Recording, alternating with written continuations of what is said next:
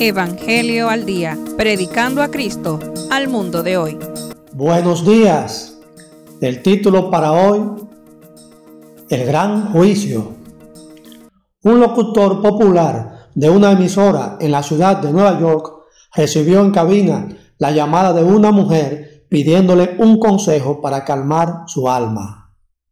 Dígame, señora, ¿qué le pasa exactamente? dijo el locutor.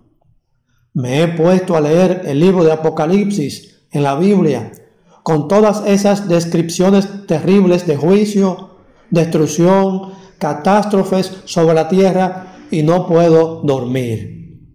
Siento temor de despertar en el fin del mundo y en el juicio de Dios sin estar preparada. El locutor quedó en silencio por un largo momento y luego le contestó, Señora, de una cosa estoy convencido. El que lee ese libro de Apocalipsis o hace la paz con Dios o no puede dormir. Efectivamente, el libro de Apocalipsis es una revelación de cosas terribles que le esperan a un mundo en franca rebeldía contra Dios. El último de los juicios que describe es el juicio final al que le da el nombre de el juicio del gran trono blanco. En ese juicio, Dios sacará a la luz su perfecta justicia contra el pecado y contra todos los que vivieron dominados por él. En ese juicio comparecerán todos los que nunca buscaron a Dios ni el Evangelio de nuestro Señor Jesucristo desde el principio del mundo hasta ese día final. El Apocalipsis los llama los muertos grandes y pequeños.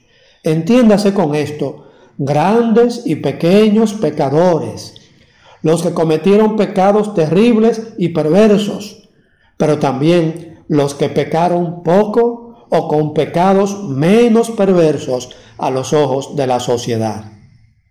Entiéndase también reyes y gobernantes, súbditos y gobernados, también los pobres y los menos afortunados, los marginados y los desconocidos.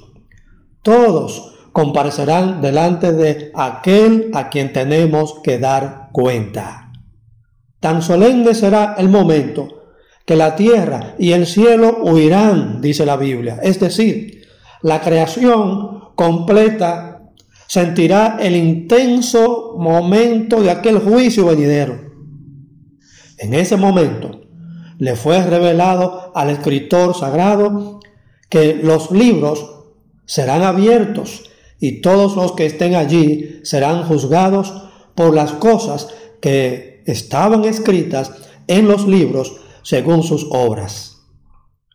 Estos libros son los registros de Dios de las obras de los hombres y son un testimonio irrefutable de la culpabilidad de los que estarán allí. Nadie podrá negar lo que Dios escribió en esos libros.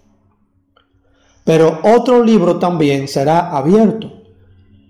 Es el libro de la vida, donde Dios ha registrado los nombres de todos los que le pertenecen y tienen vida eterna, porque creyeron y siguieron a Cristo antes de morir en este mundo.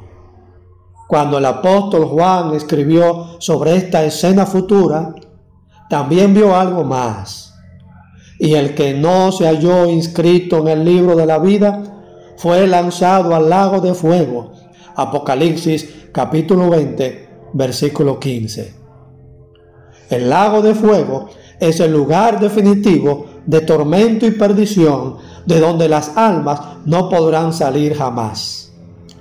Ahora bien, ¿cómo podemos estar seguros de que nuestro nombre aparezca en ese libro bendito de Dios?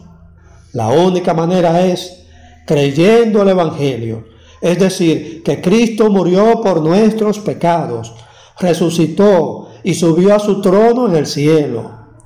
Su muerte tiene tal virtud que pagó por nuestros pecados Y si la aceptamos y la seguimos por fe y en verdad, recibiremos el perdón, la salvación eterna y una esperanza segura de que no seremos condenados jamás. Apreciado oyente, después de entregarse a Cristo, únase a una iglesia que predique y viva el Evangelio y testifique de la transformación y de la salvación que el Señor le ha dado. Dios le bendiga. Evangelio al día. Hasta la próxima.